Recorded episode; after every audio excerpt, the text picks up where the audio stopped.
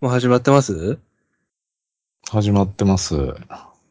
あ、ちょっと待ってくださいね。今、あの、録音始める前に今、フルーツ食べてたんで。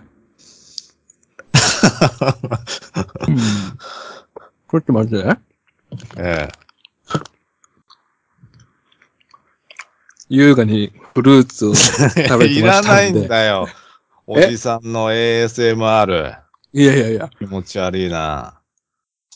いやー、さくらんぼ食べて ます。キキちゃんはね、さくらんぼ食べながらね、録音しちゃってんだよ。いや、つい、僕もついこの間まで、うん。ええ。舌鼓みしてましたけど、あ、そグランボで、うん。う。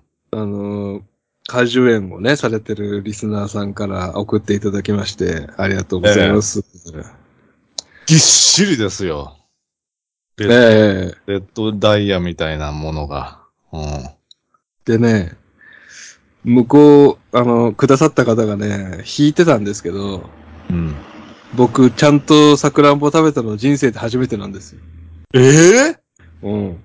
え、どのタイミングで食べるのはチャンスありましたいや、給食のフルーツポンチに出てきてたでしょうよ。入ってたかないや、入ってた、入ってた。本当に食べた記憶がなくて、あ、こんな、さくらんぼですよ。広島には入ってきてなかったのかな、過疎地だからな。なんかね、あの、コーラの中にひ一つ入ってるとか、メロン、メロンソーダの中に一つ入ってるみたいなイメージはあるけど、ええあの、パセリみたいな感覚でね、食べてなかったね。避けてきたってことうん。遭遇はしてきてますよね、でも。そうそう、飾りカテゴリーみたいな。で、飾りじゃないでしょうよ。えああ、そうですかえ。ちゃんと真正面から向き合ったの初めてなんで、ええまた、また、あの、経験を得て、また成長しました。初チェリーがそれそうなんでいすよ。や、チェリーなんそでれすよ。は、いやいやいや。いや、全然違うから。うん通常のさくらんぼと。あ、そう、やっぱり美味しい。うん全然違う。うんあ、そうなんだ。あその辺出てくるさくらんぼはね、ほんとね、薬品漬けっていうね、味うん。です。本当にええ。シロップの味。だって、これもう果実これさ自体がね、もううまいから。うん これ味がだってブドウに近いもんね。まあまあまあまあ。うん。ぶどうとかそで、先日までっていうことはもう黒猫さんは全部ペロッといっちゃったってことですね。う。もう、えすえ。ごい。。止まらないいですからね、もう。ぎっしり入ってましたよ。ぎっしり入ってましたけど。ええ一粒食べ出したらもう止まらないですから。ねだからこれ普通にそんじょそこらのやつじゃないってことは高いってことでしょえ全然違いますね。うん。本当にありがたい。ねポッドキャストやって、うまいフルーツが食べたかったら、まあ、ここまで登り詰めてこいやと。え いやいやいやいやいや。え いやどういう仕組みポッドキャストやり続け るとフルー、ーおツもろい、おもろい発信を何年もしたら、フルーツが届くんだよ。フルーツとか肉とか、ええあの、魚とか届きますんで、ちゃんと。 不思議な業界だな、そしたら。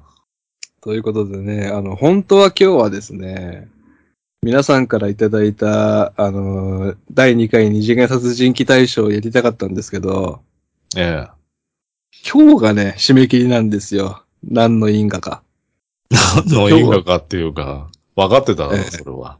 ええうんまあもうちょっとずらすればよかったんですけど、 うん。 29、29日までにしとけば今日取れたんですけど、今日はね、まあ、あの、まあ、真埋め会じゃないけどね、あの、久々の帰ってきた、聖壁先生、やらせていただきます。 聖壁先生。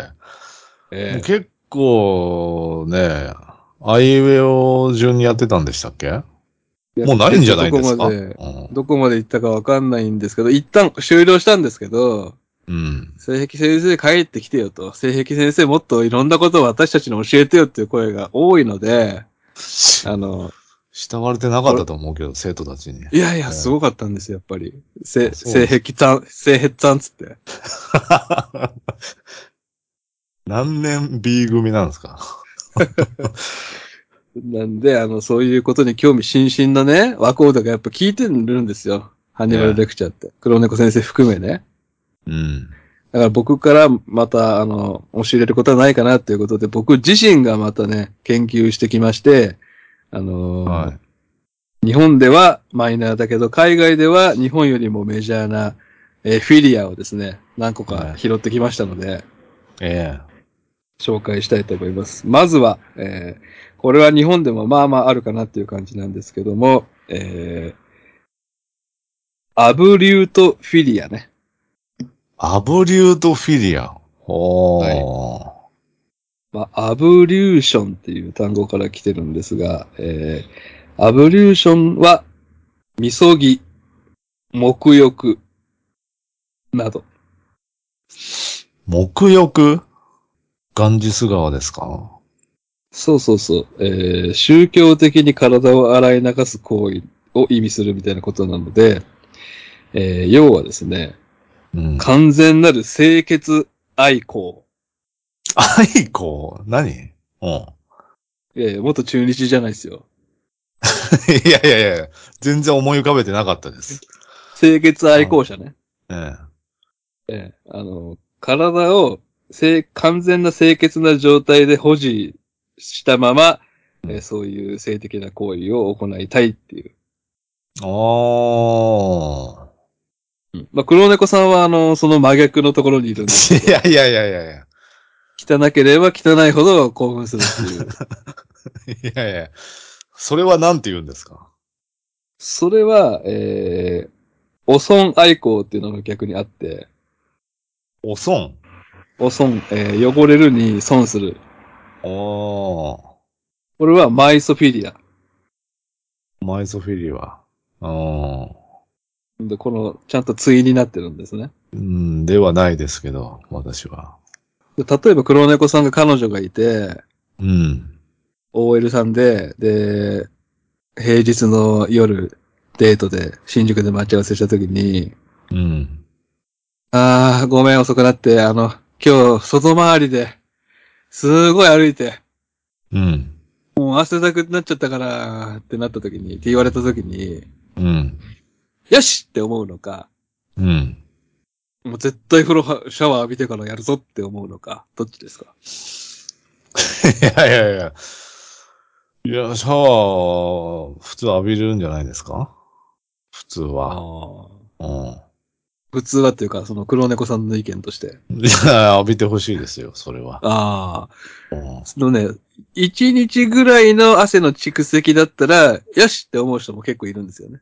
ああ、逆にね。あ、じゃああ、黒猫さんえーにあった質問にちょっと変えさせていただくと、うん。で彼女が、えー、新宿で待ち合わせして平日来ました。うん。ああ、黒猫さんごめんなさい。あの、今日、部活で、うん。今日陸上部、あの、7時まで部活あったから、で、汗だくになっちゃって、って言われた時に、よしうんって思うか、絶対シャワー浴びろよって思うか。いやいやいや。中学生になってんじゃん。どういうこと ですか中学生とは 言ってない。まあ、高校生、大学生でもいいん高ですけど。校生になってる。まあ、事情作用が半端ないのでね、JK は。もう別に入んなくてもいいんじゃないですか、そしたら。自浄作用っていうのは自分で、事情浄化してるっていう。そうそうそうそう。あ、そんな要素があるんですか最新のエアン。コンみたいな、ダイキンのエアコンみたいな。そうそうそう。自動、自動掃除あの、あえてシャワー浴びんなよっていう男性も、まあ、少なくないんですよね。うん、いますね。うん。それとは逆に、もう完全に清潔であるべきっていう考えるせえー思考ですね。あー。それよくわからないな。清潔であればあるほど興奮してるってことうん。だから、清潔であるべきって考えてるんですよね。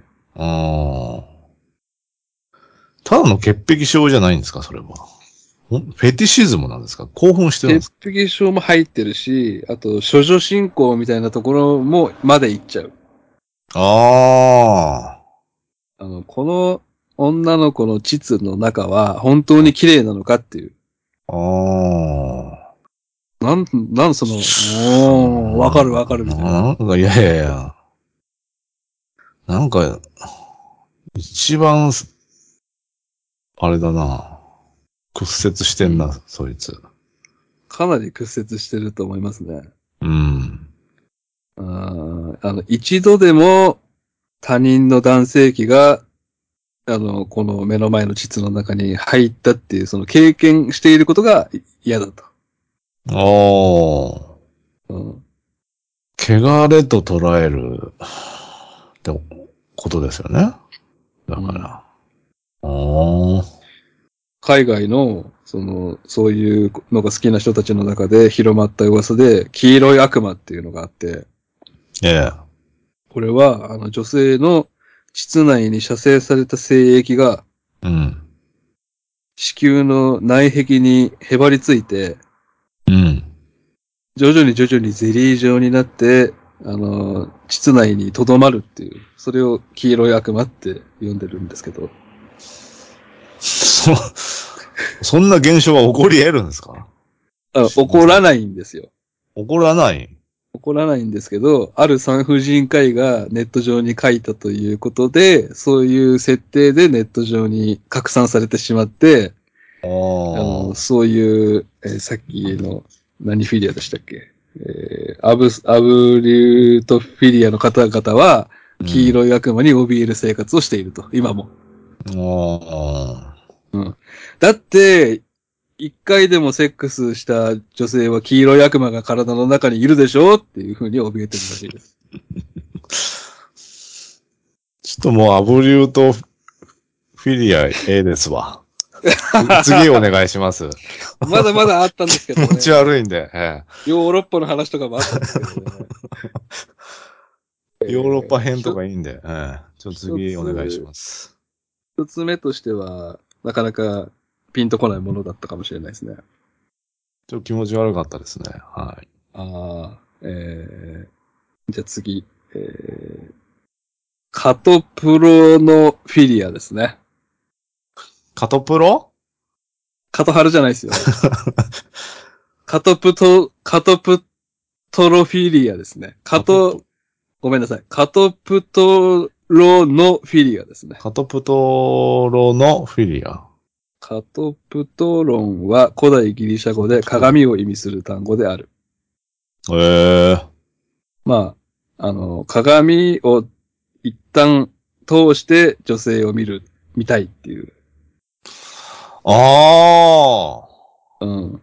わかるんだ。ゴシいや、なんかあえてそういうシーン入れてくるやついるなっていう。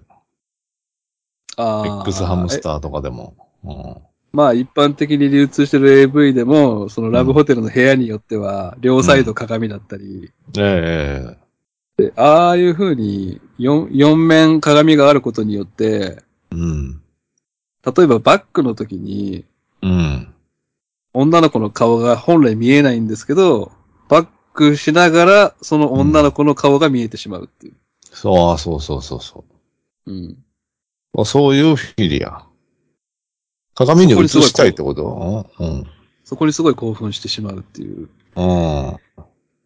だから、もうだから鏡がない部屋だと興奮しないまであるね。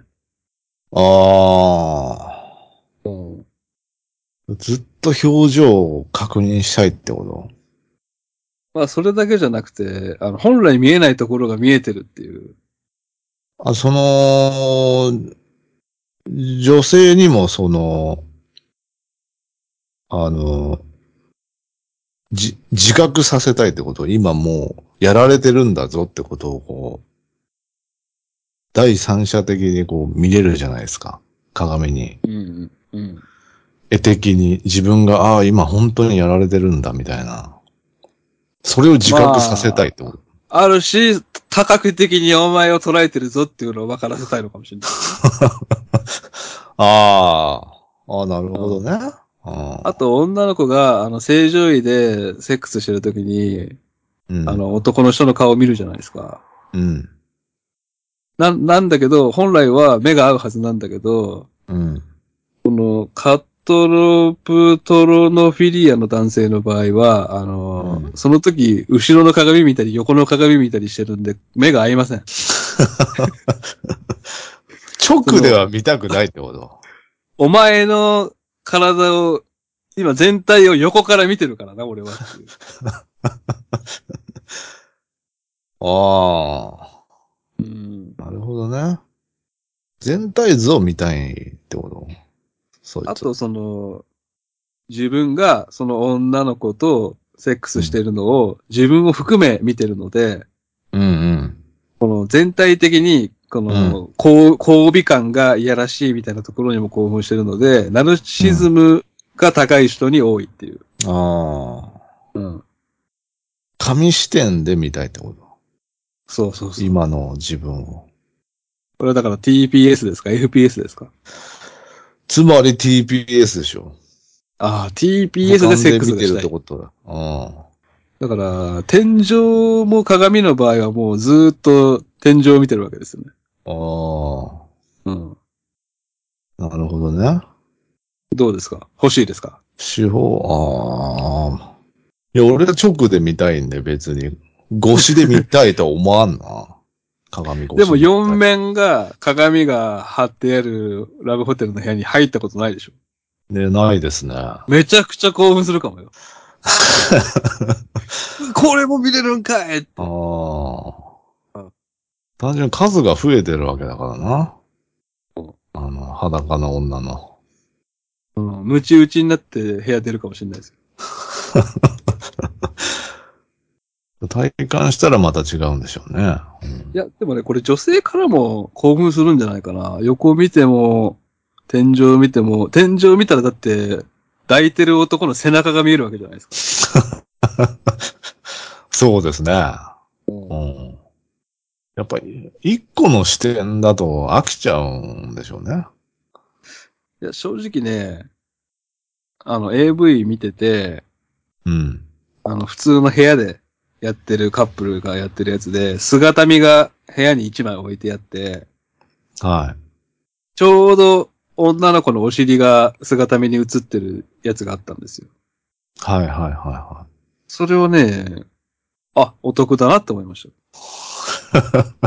あ本来見えないか。そうですら。うん。鏡ね。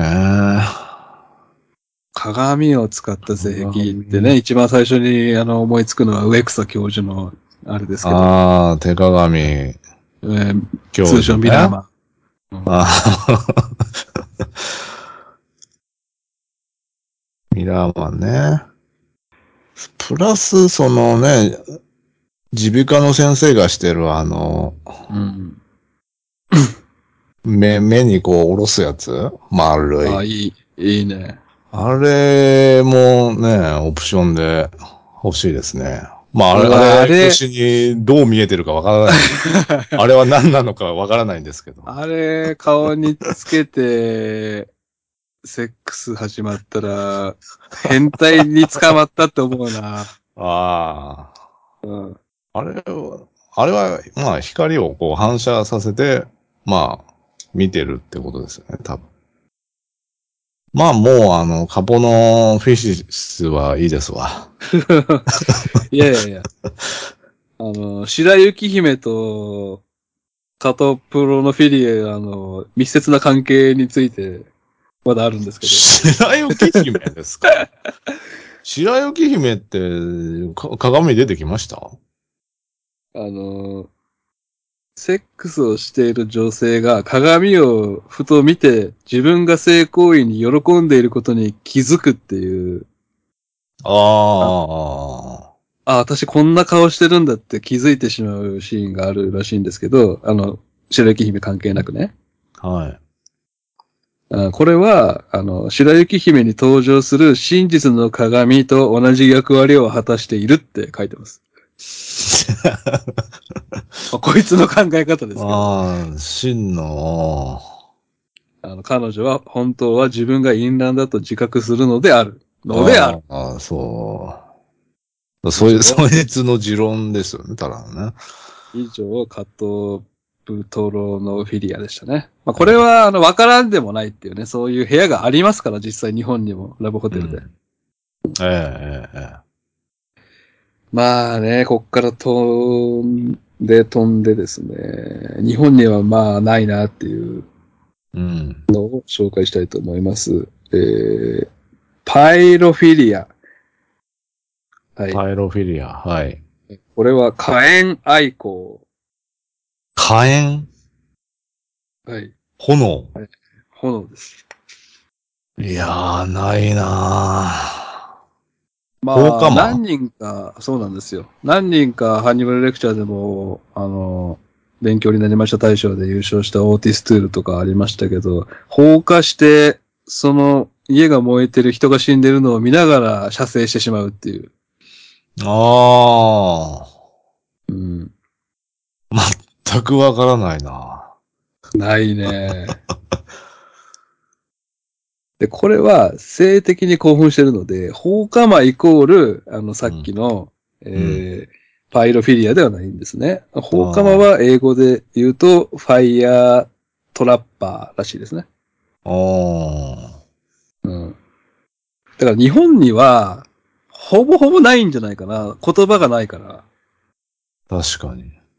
うん、火で燃え、死んでいく人たちを見て興奮してしまうっていう。まあ、俺は漫画で何回か見たことあるけど、ないよね。性的興奮はないですね。そうなんですよ。放火することに快楽を感じる奴はいても、それが性につながるっていうのはあんまあ聞かないな。そうねうんあ、。放火することによって快感を得て、それが癖になって常習化してる人はいるけど、ええ。射精してるとかね、言っちゃってるっていうのはあんまりあんま聞かないなうんこれなんで、あの、日本ではなくて、海外でちょろっとあるのかっていうのを、昨うん日一人でか、考えてたんですよ、真っ暗の部屋で。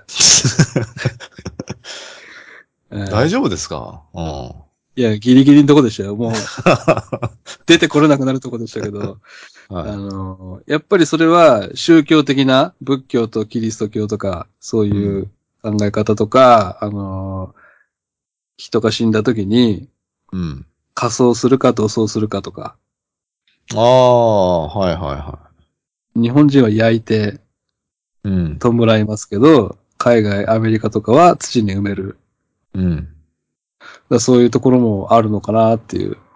ああ。まあ、あるでしょうね。だから、役イコールもう天国へですから、日本の場合は。うん。うん。まあ、それにつながるね、もう一つ、最後に紹介したいんですけど、えーこれが、埋葬愛好。埋葬、はい。えーえーと、い生き埋めフェチですね。うん。生き埋めフェチ。おー。これがまさに日本では焼くんだけど、あの、海外では割とあるっていう。おー。そのギリギリのラインを楽しむんでしょうね、多分。ね。マジでいいっちゃう。スレスレの。死人扱いされてるっていうところにも埋められてる方で興奮してる男女がいるかもしれない。